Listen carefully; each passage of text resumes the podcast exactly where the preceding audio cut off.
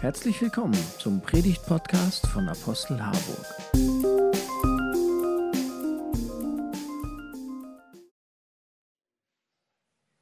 Guten Morgen. Sehnsucht nach Stille.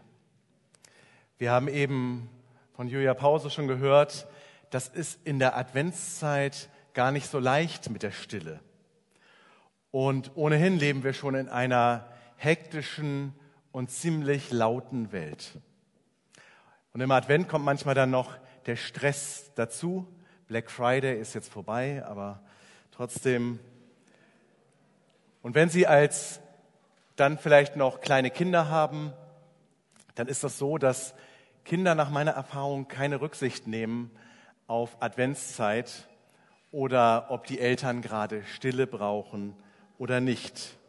Da ist schon manchmal früh am Morgen Gezanke. Ich mag mein Frühstück nicht, ich will das pinke Kleid anziehen, aber das ist doch in der Wäsche, egal, trotzdem. Und am Abend, wenn die Kinder müde sind, dann wird es nicht besser mit der Stille.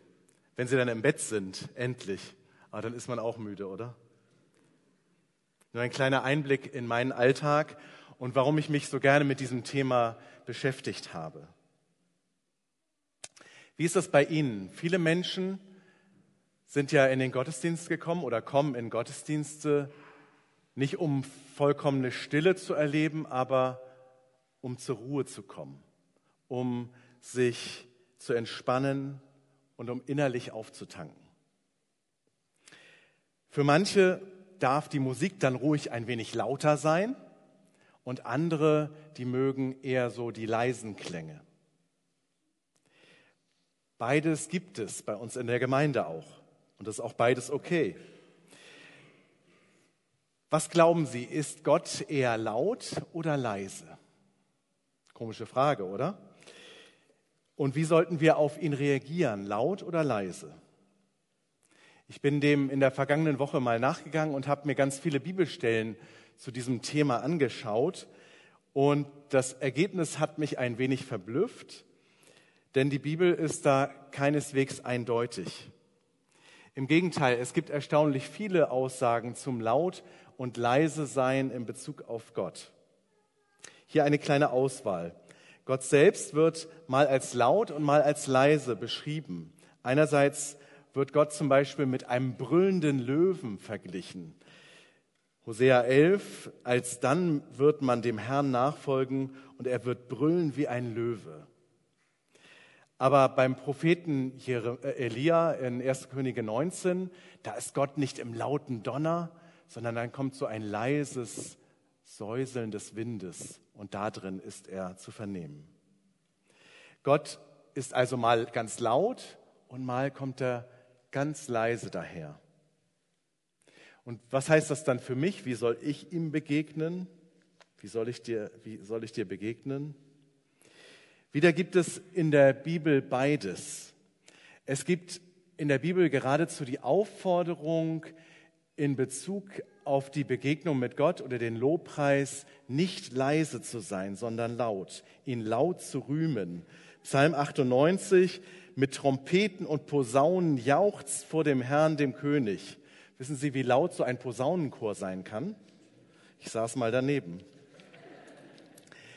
Und von diesen Bibelversen gibt es eine ganze Menge. Wir lesen in den Psalmen von Trompeten, Posaunen, Zimbeln, tanzenden, klatschenden und jubelnden Menschen, die Gott loben und ihm zujauchzen. Schon zu biblischen Zeiten konnte im Lobpreis also richtig die Post abgehen.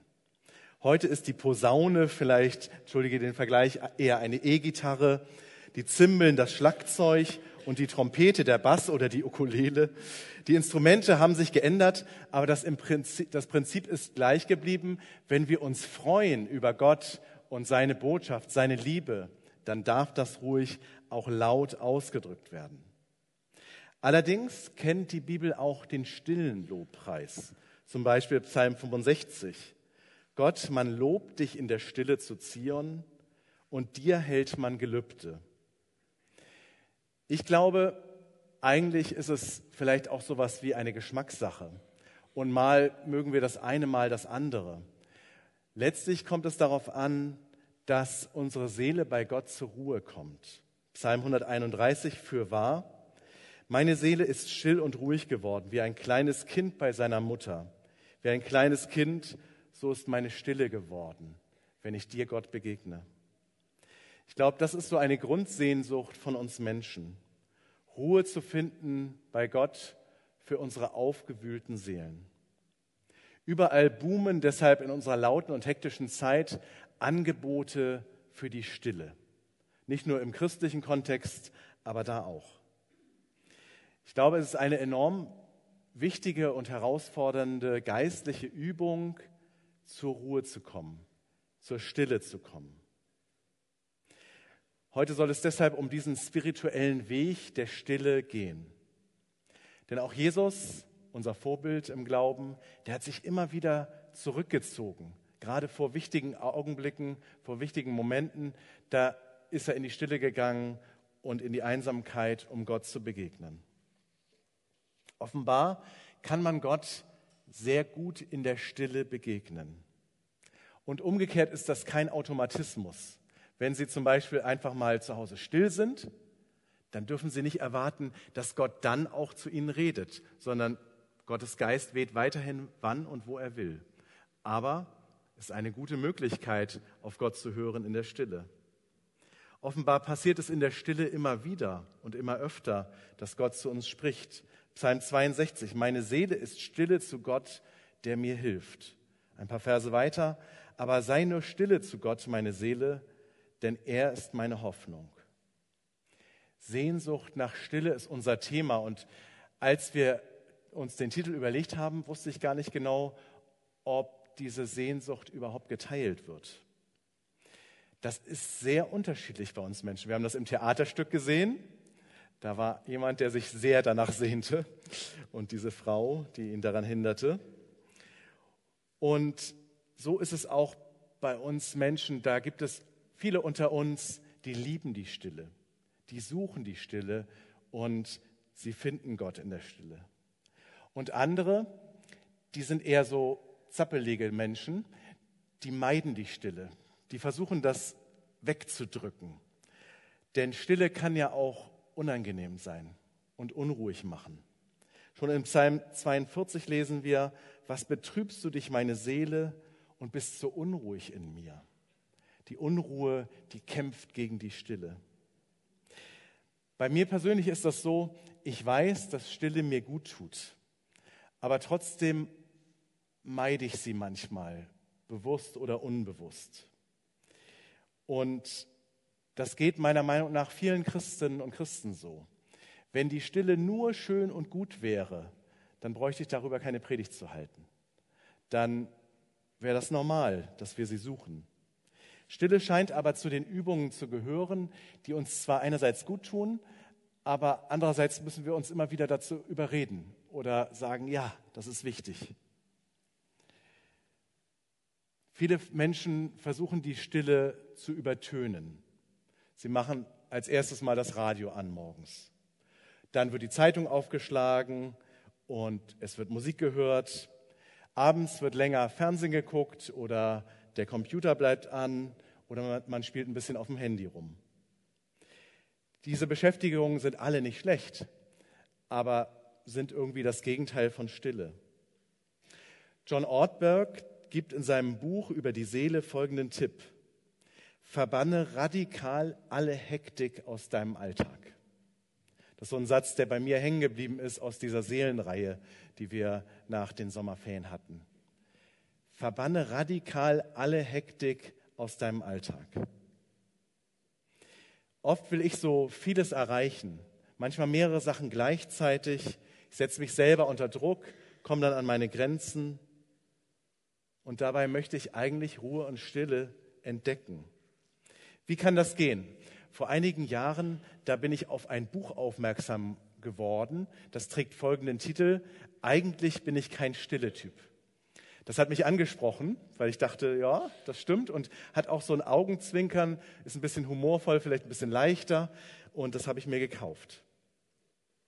Ich habe auf, diesen, auf diesem Gebiet der Stille und der stillen Zeit schon viel herumexperimentiert in meinem Christenleben. Und ich habe irgendwie für mich entdeckt, aus mir wird kein Anselm Grün mehr. Muss ja auch nicht. Reicht, wenn so ein Burkhard Senf dabei rauskommt. Und geholfen hat mir dabei der Gedanke, ich möchte Gott begegnen und ich muss meinen eigenen Weg finden. Und dazu gibt es ein super Buch, das ich empfehlen kann, das von Christian Schwarz. Das heißt Die drei Farben deiner Spiritualität. Darin werden neun spirituelle Stile vorgestellt, wie man Gott begegnen kann. Und er sagt eben, einer davon ist der Weg der Stille. Es gibt aber auch noch den enthusiastischen Weg oder es gibt den Weg, den bibelzentrierten Weg. Und es gibt neun verschiedene, können Sie sich mal angucken. Und er sagt, wenn du deinen Stil gefunden hast, dann freu dich und preis Gott, denn dann hast du einen guten Weg gefunden. Und gleichzeitig sagt er, bleib dabei nicht stehen, sondern lass dich inspirieren von den anderen Wegen und vielleicht sogar von dem, der dir diametral gegenübersteht, der ganz weit weg ist von dir. Und insofern habe ich mich auch herausfordern lassen und bin tatsächlich vor dreieinhalb Jahren mal in die Nähe von Freiburg gefahren. Da gibt es ein Haus der Stille in einem Ort, der heißt Betberg. Dachte ich, das passt. Und ähm, da bin ich hingegangen für eine Schweigewoche. Ich bin da angekommen und war wirklich ungeübt, traf dort jemanden, der war geübt zum Abendessen und wir haben dann kurz verhandelt, dass wir erst nach dem Abendessen anfangen mit Schweigen. Da habe ich mich so ein bisschen als Novize einweisen lassen, wie das dann geht mit dem Schweigen und er hat mir Geschichten darüber erzählt, wie toll er das findet und ich war gespannt. Und ich kann sagen, es war durchwachsen. Die erste Zeit war echt auch schwierig und anstrengend, aber ich habe tatsächlich den Segen der Stille erfahren. Und es hat mir auch geholfen, dass wir eine Gruppe waren, wo wir auch zusammen gegessen haben, auch in der Stille und uns dann immer zugezwinkert haben, wenn wir Hunger hatten und das da hinten stand. Ähm, und wir haben uns gegenseitig getragen, auch im Gebet, das spürte man. Und ich habe Gott in der Natur dann plötzlich ganz neu entdeckt, weil da betrachtet man das plötzlich mal ganz anders. Ich habe Gott im Gebet ganz neu erfahren. Ich habe Bibelworte gelesen, die mich getroffen haben. Und ich habe Gottes Liebe ganz neu entdeckt, obwohl ich das schon alles wusste. Aber da habe ich es mal wieder neu gespürt. Also die Stille hat mir wirklich geholfen und gut getan, auch wenn sie ihren Preis hatte. Da kamen auch Gefühle der Einsamkeit hoch oder auch Dinge, die ich im Alltag eigentlich eher so zur Seite dränge oder verdränge. Und dann war es gut, dass man auch zwischendurch mal ein seelsorgerliches Gespräch führen durfte. Man konnte zu dem Pastor oder der Pastorin gehen. Ich habe gemerkt, mir tut das gut, innezuhalten und mein Lebenstempo mal runterzufahren. Und in dieser stille Gruppe, da haben wir immer wieder dann auch Andachten gefeiert. Dort durften wir dann unseren Mund öffnen zum Singen, nicht miteinander sprechen, aber singen. Und der, die Pastorin oder der Pastor, die haben dann einen geistlichen Impuls gegeben und uns manchmal dann auch so einen stille Impuls für die gemeinsame Stille gegeben. Einer lautete, Gott, ich bin da und du bist auch da. Das sollten wir mal versuchen zu beten. Gott, ich bin da und du bist auch da. Erst dachte ich, was für ein schlichtes Gebet. Aber dann habe ich es immer wieder gebetet und spürte, dass ich dabei wirklich zur Ruhe kam. Und dass ich da tatsächlich zu mir kam und auch Gottes Gegenwart wahrgenommen habe. Obwohl ich ja weiß, Gott hat es ja gesagt, ich bin bei euch alle Tage. Natürlich auch in dem Moment, wo ich da sitze. Aber ich habe das Problem, dass ich ihn nicht immer wahrnehme. Und das hat mir geholfen. Es war einfach ein Hilfsmittel zur Wahrnehmung. Die Stille oder so ein Gebet können mir helfen, mich für Gott zu öffnen. Und dazu will ich Sie auch heute Morgen mit dieser Predigt, mit diesem Gottesdienst ermutigen. Heute beginnt ja ein neues Jahr, ein neues Kirchenjahr. Die Kirche ist hier einen Monat der Welt voraus obwohl ich meistens den Eindruck habe, dass wir elf Monate zurückhinken. Aber das ist ein anderes Thema. Also nehmen wir mal an, wir sind einen Monat voraus. Dann ist es jetzt Zeit für gute Vorsätze. Was nehmen Sie sich vor? Wie wollen Sie Gott in der Stille begegnen? Ich nenne jetzt mal ein paar Hilfen auf dem Weg und Sie hören mal hin, ob es irgendwo klingt oder ob Sie sagen, das ist ja ganz weit weg von mir, das probiere ich mal aus, denn das kann mich ja weiterbringen. Die christliche Kirche hat so ganz viel Reichtum, ganz viel Tradition, wo man Dinge entdecken kann, was ist gut, was tut mir gut für meinen Zugang zu Gott. Ein paar Beispiele. Das erste, was ich gefunden habe, sind Lieder. Lieder können mich in die Stille führen. Ich kann ein Lied hören, dann darüber nachdenken, es laut oder leise mitsingen, darüber meditieren und so einfach Gott näher kommen. Das zweite ist, ich kann ein Bibelwort mit in die Stille nehmen. Nur einen Satz, vielleicht auch nur ein Wort, nur Hürte oder nur Stille und damit einfach mal still werden. Oder so ein Gebetssatz. Gott, ich bin da und du bist auch da. Das Dritte, wir haben in unserem Vorbereitungskreis für diesen Gottesdienst, viele von uns hatten Erfahrung, äh, darüber gesprochen und wir hatten, glaube ich, alle Erfahrungen damit, ähm, ein Gebetsbuch zu führen. Dass man sich aufschreibt, wofür bin ich dankbar. Das ist ganz schön, weil man dann auch das viele Schöne im Leben sieht. Oder dass man Gebete aufschreibt, für Bitten und dann nach einiger Zeit, so habe ich das gemacht, Danke daneben schreibt, wenn es erfüllt wurde.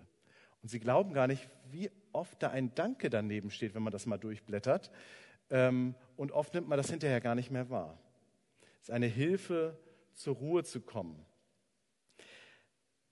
Andere von uns stehen extra früher auf und sagen, der frühe Vogel, da habe ich noch die Stille, da möchte ich den Tag mit Gott beginnen und sei es nur ganz kurz, diese Stille am Morgen mit Gott beginnen.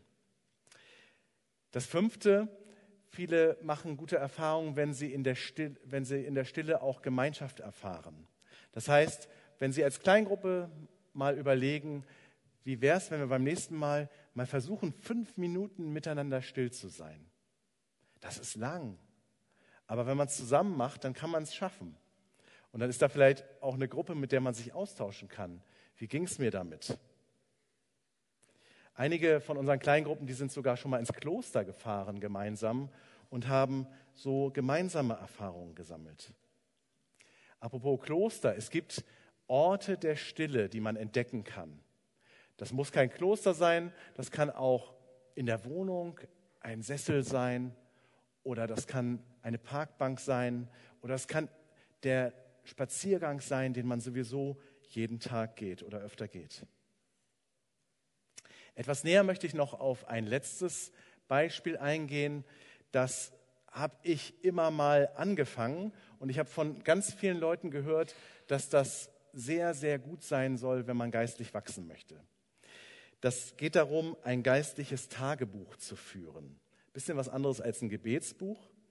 Es hilft, so erzählen alle, die das machen, die Aufmerksamkeit auf Gott zu steigern. Vielleicht gehören Sie ja auch zu den Leuten, wenn jemand was erzählt, dann, oder Sie sitzen im Vortrag, dann schreiben Sie am liebsten mit. Nicht, weil Sie sich das hinterher nochmal durchlesen würden, sondern weil Sie dann einfach die Aufmerksamkeit dabei haben. Und so kann es auch helfen, dass man sich zum Beispiel ein schönes Notizbuch kauft. Und jemand hat mir mal erzählt, dass er das seit vielen Jahren macht, ähm, dass er jeden Tag eine Seite ausfüllt. Das überfordert einen nicht. Man kann ja auch groß schreiben, wenn man mal müde ist ähm, und man zum Beispiel abends macht. Und ähm, dann hat er einen Dreischritt formuliert. Das erste Rückblick, Reflexion, was war, was ist mir heute geschehen, Vielleicht auch, warum ist es heute so gelaufen, wie es gelaufen ist? Und das dann mit in den zweiten Schritt nehmen, ein Gebet. Ein kurzes Gebet aufschreiben, weil die Gedanken dann dabei bleiben. Und das dritte ist dann vielleicht das Schwierigste, Stille und auf Gott hören. Manche Christen nennen das hörendes Gebet. Dazu ist es gut, wenn man zum Beispiel sich auch in der Bibel auskennt. Denn dann kann es sein, dass Gott durch Worte der Bibel zu einem spricht, die er wieder in Erinnerung ruft. oder er schenkt einem Eindrücke, innere Bilder oder es kommen nochmal Begegnungen in den Sinn aus der Reflexion, wo man dann einen Impuls bekommt und sagt, ich glaube, das möchte Gott mir heute sagen. Und das nehme ich mit und vielleicht notieren Sie es kurz. Probieren Sie es doch mal aus, vielleicht auf dem Weg bis Weihnachten. Aber egal, welche Übung Sie machen, ich wünsche Ihnen, dass Sie den Segen der Stille entdecken. Ich glaube, dass da ein großer Segen drin ist. Und ich möchte mit einer eindrücklichen Erfahrung schließen, die viele von uns gemeinsam gemacht haben beim Abschlussgottesdienst von Brohr Brohrs. Ich weiß nicht, wer von Ihnen dabei war. Da hatten wir Glaubensgespräche und zum Schluss hatten wir das Thema geistliche Kraftquellen entdecken.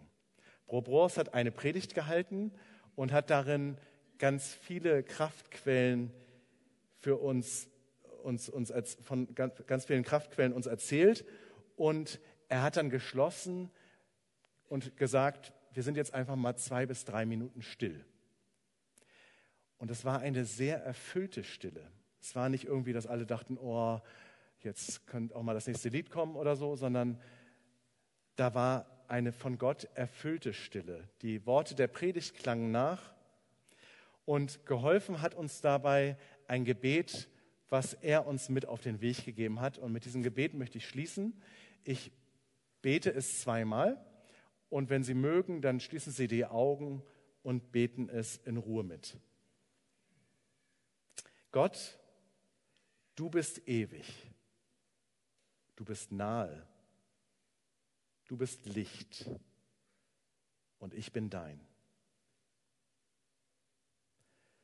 Gott, du bist ewig, du bist nahe, du bist Licht und ich bin dein. Amen.